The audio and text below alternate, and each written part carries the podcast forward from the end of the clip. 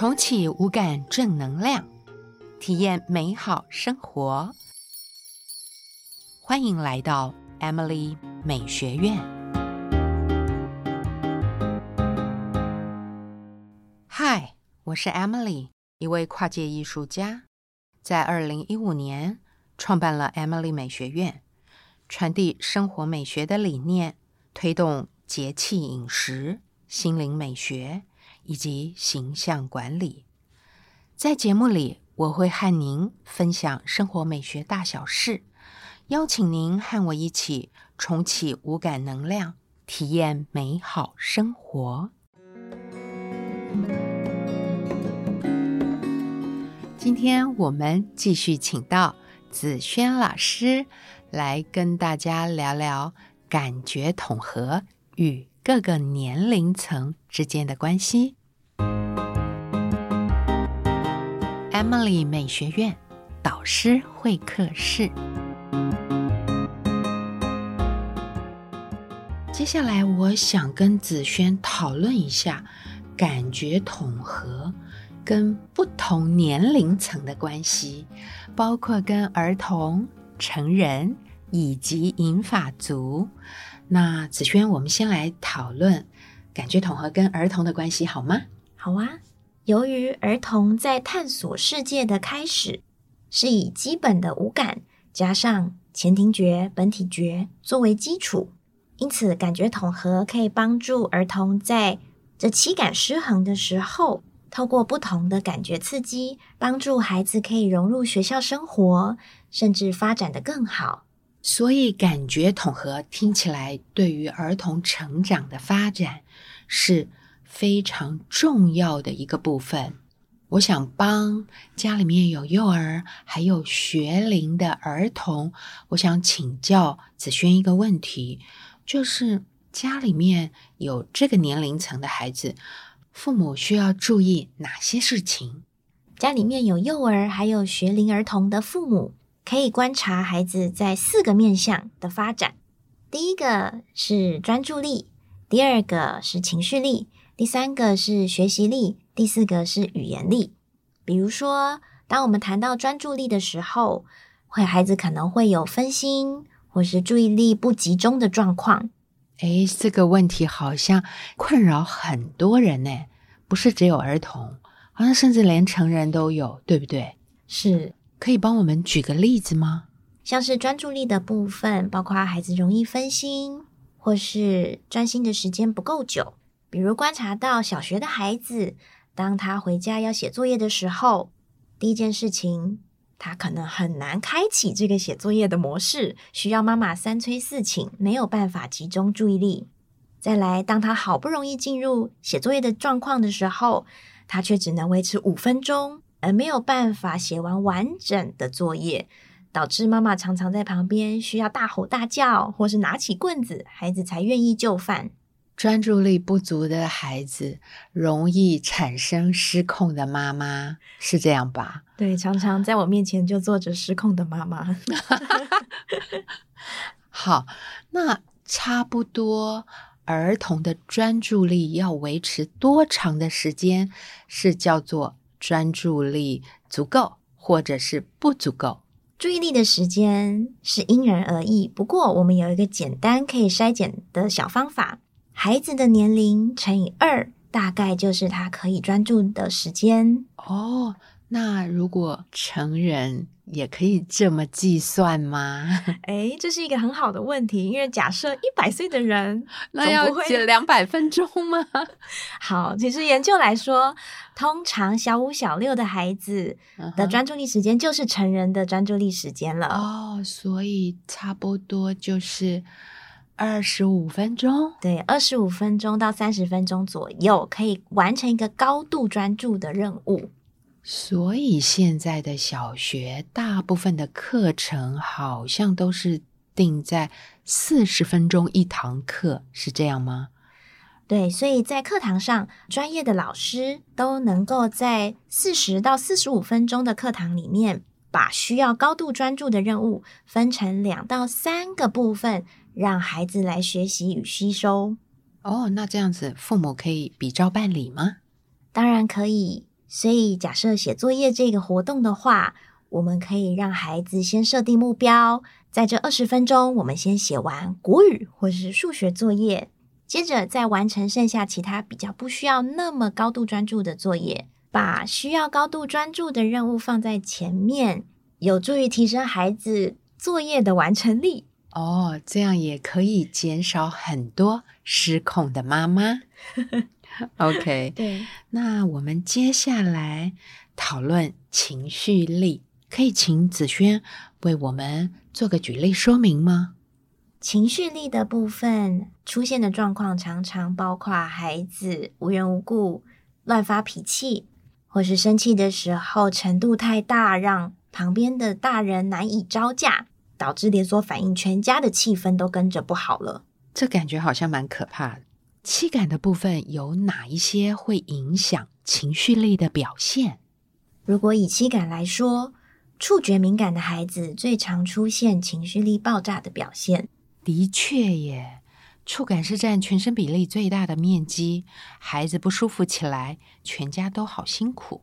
触觉敏感的孩子，他们对于外界环境的变化，如果太大，常常会引发他们情绪的反应，比如说。刚才讲到的衣服标签，甚至后来当季节在交替的时候，湿度的变化等等，都会让他们觉得不舒服、不愉快。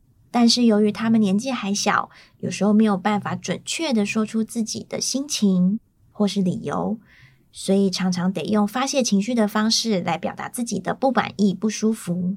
所以这个状况可能在幼儿时期就会发生，当他们的语言表达还不完整的时候，对吗？是，常常因为他们没有办法准确的说出自己不高兴的原因，导致周遭的大人需要猜，那又是猜不到准确的原因的时候，孩子又觉得爸妈都不懂自己，所以导致大人小孩有很大的误会。这也是为什么我们需要让家长能够更了解孩子。我相信，嗯，透过感觉统合，也是一个让家庭之间成员之间相处更和谐的一个桥梁，应该这么说。没错，可以这么说。那这道桥梁，我认为每个人都应该要能够有这样的尝试。是，所以我觉得现在大家也都很重视对于自己感受的觉知。像是的确，我有时候也会觉得心情不好，但是原因是什么，我也需要静下心来慢慢探索，才能把我的感受传达给旁边的人知道。哎，像我看子轩老师平常 EQ 都很高，情绪呢都维持在一个很和平的状况。原来你也会有情绪暴走的时候吗？当然有啊，我觉得只要是人，就会有情绪不好的时候。像是我最近因为工作，又因为有学业在身上，所以常常忙得焦头烂额，自然身体跟着疲惫，心情也不会好。对于朋友或是同事在讲话或沟通的时候，就会显得比较不耐烦。所以其实我们都是人，不是神啊。这个部分真的是需要修炼的。没错，我也还在找方法。所以这样听起来，的确触觉。影响到情绪是很大的一个部分。我记得我小时候，每到季节交替就会有皮肤敏感的状况，也是干扰我的生活很大，甚至干扰到学习。但是我的父母呢，一直带我去看医生，跟医生在探索我不舒服的原因到底是什么。但是我感觉好像也帮助不是太大。父母会因为孩子外显的一些行为去找寻解决问题的答案，但有时候也要回过头来关心孩子的心情。那我觉得这个就是同理心的展现。嗯，我觉得很棒，这个是现在大家都很需要的部分。是，接下来我想跟子轩讨论学习力的部分。父母要怎么观察孩子，才能够理解他的学习力？是足够或不足够的学习力的不足呢？包括在学校可能没有办法跟上学习的进度，那表现包括不爱看书、写字不持久，在老师讲课的时候没有跟上进度。那最主要会跟两个感觉有关系，是视觉和听觉。那视觉跟听觉好像是人类非常重要的两个感官。对，在现在孩子的学习环境里面，我们会大量用这两种感觉——视觉和听觉——来做学习。那像阅读的话，我们就会用我们的眼睛，也就是视觉来做学习。阅读也是现在孩子们能够获取这个世界的知识最大的途径之一。那我们很常会遇到阅读的时候，孩子会有跳字漏行的状况。这个时候该怎么办？通常爸妈都以为他是粗心，但是其实并不是。而是在视觉上的刺激不够。嗯，怎么来界定视觉上的刺激够不够？会不会跟他在出生的视觉的功能或视力就有很大的关系？对，首先我们要先处理视力问题，包括近视、远视、斜视、弱视等等，都会影响孩子在阅读时候的学习能力。所以，爸妈在四岁左右就可以带孩子去眼科检查孩子的视力，以免影响到日后的学习。哦，我记得我们家的小朋友幼稚园的时候检查出来有弱视的现象，那个时候做了很多年的视觉矫正。是学校都会有视力的筛检检查，如果在学校检查之前有发现孩子有视力异常的状况。也可以赶紧带孩子去眼科检查哦。我记得那个时候，我就是看到小朋友眼睛一直在眨眼，后来我就带他去我们的眼科医生那边，眼科医生就检查出来，判定他是弱视，需要做矫正。对，那及时矫正就能够更快帮助孩子学习进入学习的状况。那听觉的部分呢？听觉的部分，我们遇到最多的问题是孩子在。听老师讲解的时候不理解，或是当句子太长的时候，他没有办法听完，所以这是一个接收指令上面的障碍。对，他在接收指令的时候，他没有办法理解这个指令确切的内容。比如说，当老师讲了三个步骤的指令，他只能接收到第一个或是最后一个，那这样子就会造成他学习的时候。有落后，没有办法理解老师完整的句子。哦，我觉得在学校里面，嗯，我观察学校里面的孩子，也的确有一些有这样的现象。是，那这样子的现象是有办法可以给予更多的经验与练习，比如说多听故事。或是有亲子共读的时间，都是非常好的选择哦，很棒诶这个是我好像在之前的节目里面有送给妈妈们的几个礼物，其中一个部分就是做亲子共读。对研究来说，越早开始亲子共读，不仅对亲子关系会有很好的帮助，也能帮助孩子在听觉的发展上面有着很好的刺激。而且逐字阅读应该也包括视力上面的刺激吧？没错，逐字阅读它有一个很大的帮助，是当你手指着字，一字对一音，能够让孩子不仅在视觉上能够有配合听觉的回馈，也能够培养这个共同的注意力。也就是说。他有注意到妈妈跟他一起在看的这个字是哪一个字，并且能够持续一小段时间，这就是共同注意力的展现，是能够透过亲子共读来培养的。所以在学习力这个部分，我们送给妈妈的建议就是亲子共读。接下来我们来讨论语言力。语言力是透过嘴巴的讲述，这是一个。如何判别的一个能力呢？语言力的关键在于时序与组织。组织我大概可以理解，就是一个说话的逻辑。那时序是什么意思呢？时序跟我们讲话的顺序，或者是说我们表达这个内容的时间感、顺序感，它是不是表达正确？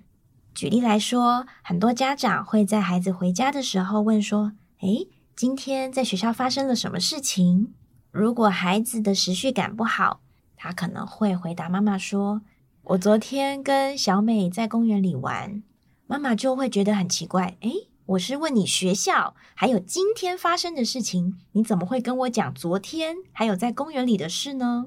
后来我们发现，这个孩子在用语言表达他的时间顺序上出现了一些困难，就需要额外的协助。那因为这个方面我比较不理解，可以透过什么样的方式来协助孩子在嗯时序上面做加强呢？我们通常会给家长一个建议，是可以用曾经拍过的照片，比如说去儿童乐园玩有拍照，我们就把这些照片照顺序来摆放，让孩子从一开始进入乐园，讲到中午用餐，甚至到最后回家，照顺序来讲述故事，并且有照片的搭配，更能让他去建立他的时序感。所以，按照顺序摆放是按照时间的顺序吗？对，就是要按照时间的顺序，才能培养时序感。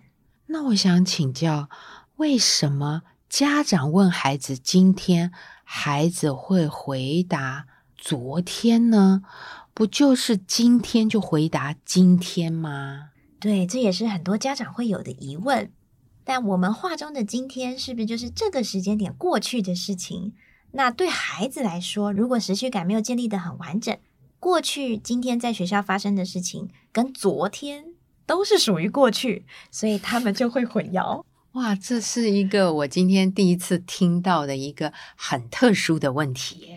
通常发生在中班以下的小朋友比较常见。那当然，如果大班他的时序感还没有建立好，就需要特别去练习加强喽。哇，这是一个关键点，所以在大班是一个年龄上的一个关键点，对，是一个节切点，没有错。嗯哼，提醒爸爸妈妈们哦，如果孩子到六岁，语言类的时序感还没有建立完整，这个时候就要开始准备协助孩子了。那要怎么协助呢？嗯，透过时钟，或者是透过月历、日历，有效吗？日历、月历都是很好的办法，原因是它有视觉的提示。那现在的人家里可能确实比较少有月历、日历的出现，大家都可能是用电子手机，对手机或是手表。嗯哼，对于中班、大班的孩子，如果能有视觉的提示。对他们来说，更能快速的学到时间建立的概念。没想到我歪打正着，还真的找对了办法。我觉得透过刚刚的说明，感觉可以帮助到非常多的父母，因为感觉统合会造成孩子在成长的过程里面很多的呃障碍，所以透过这样的一个说明，嗯，更拉近。父母、老师还有孩子的距离，如果感觉统合达到平衡，可以让孩子在正确的方向进行学习，也可以让孩子比较多的进步，减少他的挫折感。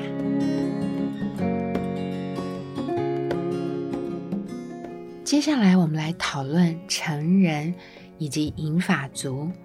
在这么长的呃生活经验里面，是不是还可以透过感觉统合来做自我的成长呢？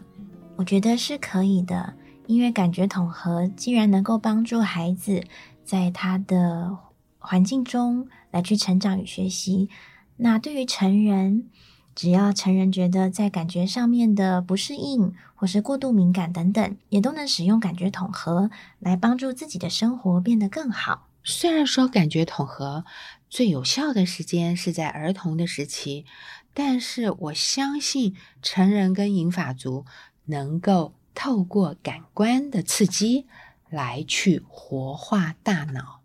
我记得子轩曾经跟我提过一个，呃，就是共学的团体，是吗？是，它是有点像是成人或是我们所谓银法族的共学团体。那这些团体呢，他们就会放卡拉 OK，或是一起做料理。卡拉 OK 里面放的歌都是他们那个年代的经典歌曲，看着他们。非常投入的拿着麦克风在唱歌，我仿佛也可以感觉体会到他们那时候那个年代的回忆。只要银发族能够开始回忆过往，勾起之前的记忆，他们的大脑就会进入活化的功能。哇，这个听起来对银发族也很有帮助哦。还有，我记得你曾经提过，他们一起做料理，是他们会先定定想要做的料理，也通常是他们记忆中的味道，包括眷村的菜肴，或是小时候他们曾经吃过的小吃。这些爷爷奶奶都非常的热情，把他们会做的料理分享给大家。某方面也连接银发族与年轻人之间的感情。那在这个共学团体，也有不是银发族的人吗？这些年轻人并不是这个共学团体里面的成员，他们是社区的职工以及一些护理人员。哦，原来这样也让我呃有了一个发想跟创意，或许可以做一个银发族跟年轻人的共学团体，透过银发族。来教大家做自己的家乡菜，传承给年轻的族群，感觉也是一个不错的主意哦。刚刚我们聊到感觉统合与各个年龄层的人的关系，现在我想要请教子轩，关于感觉统合这个治疗课程适合的年龄是大概在哪个年龄层？最适合的年龄层会落在零到十二岁的孩子，因为感觉统合牵涉到感觉神经系统的发展，从胎儿时期的建立到幼儿时期的急速发展，最后到儿童时期，感觉系统就会趋近于稳定。儿童的发展成熟大概是到几岁的时间？大概就是十二岁左右就会趋近于稳定。所以在零到十二岁的时间内，大量给予感觉刺激，将会有最大的效果。什么样的孩子适合做感觉统合的治疗课程呢？对象适用于任何的孩子。在我的治疗室中，有被医院评估出来有过动特质或是自闭特质的孩子，但有更多来找我的孩子是想要在教室中表现得更专注。动作上更协调，更能符合学校的要求，并且在情绪方面让孩子能够以更自信的姿态进入到学校环境里面。不过很有趣的是，成人也还是会有一些效果的哦。我举个很有趣的例子：曾经有一个没有办法和丈夫亲密接触的妇女，原因是她有严重的触觉敏感。经过感觉统合治疗后，他们的夫妻生活就有所改善。哇，这是一个很棒的一个案例耶！当时他是透过什么样的方式来做治疗呢？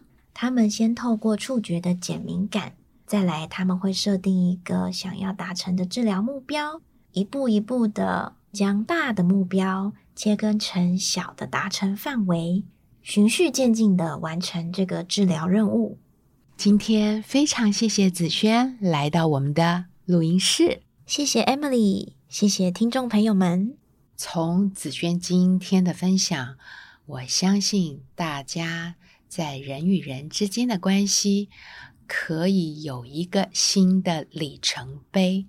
未来与人相处，不会质疑他为什么这样，为什么那样，落入对立、执着的情绪，而是更多由衷。打从内心的理解与支持，透过我们这一集，让大家初步认识感觉统合。下一次呢，我会跟子轩聊一聊感觉统合里头的七感，我们会更详细的为大家说明，包括七感的定义、七感的发展、七感失调的表现。以及解决的办法。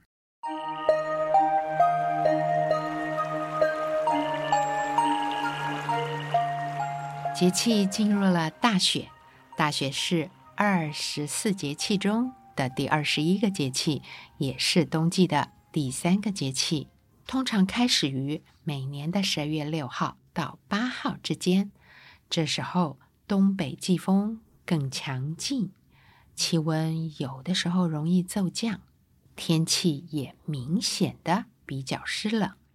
在台湾很有趣的是，随着大雪的到来，通常都是大批的乌鱼群涌入台湾海峡过冬的节气。这时候也是大家最喜欢的乌鱼子的丰收季节。天气转冷了，提醒大家要特别注意风寒以及心血管的保养。今天来教大家一道健康的料理——翡翠山药羹。大家需要准备的食材有哪些呢？第一个是翡翠需要的青江菜，第二个是日本山药，第三，如果有熬好的鸡高汤，呃，多的放在冷冻柜，这时候就可以拿出来用。第四个是布拉提，接着下来就是米酒以及配色用的枸杞。接下来跟大家分享料理的步骤。第一个就是洗，把所有的食材洗净备用。第二个步骤是烫，把洗好的青江菜。放入滚水中穿烫大约四十五秒之后，捞起冲冷水冷却备用。第三个步骤是切，提醒大家，我们要切日本山药之前，请戴上家事手套，以免产生过敏发痒的现象。日本山药呢，去皮切块备用。接下来第四个步骤就是打。我们把鸡高汤、青江菜以及山药块加入一些米酒，放入果汁机或料理机打成泥状。有一些料理机是直接有加热的功能。如果料理机没有加热的功能，我们把打好的泥状汤汁加入一些滚水。可以放入锅中煮至沸腾，加一点点波拉提。这时候可以试试呃汤汁的味道。如果觉得不够咸，我们还可以加少许的海盐。继续大约煮一分钟，这时候的汤汁依然是保持着美丽的翡翠绿。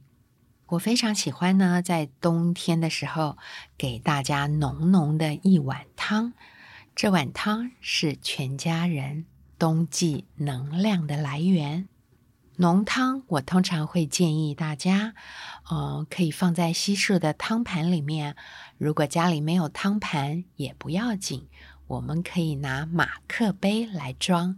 平常大家喝汤都拿呃小碗啊或大碗来盛装，这个时候换一下盛装的器皿。也可以增加一点餐桌上的小趣味，还有新鲜感。我非常喜欢，呃，运用食材原本的色彩来做一个视觉的激荡。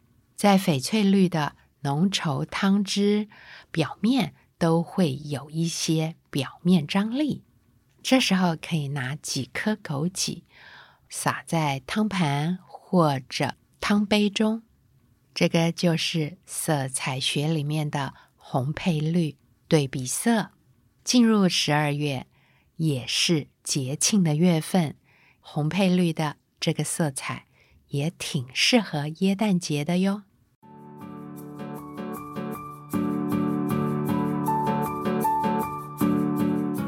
以上是今天的分享，节目就到这儿喽。我是 Emily。今天要送给大家的正能量小语：无论在世界的哪个角落，都要把自己活成一道光，点亮自己的星光，点亮别人的星光，与地球一同扬升，和宇宙万物合而为一。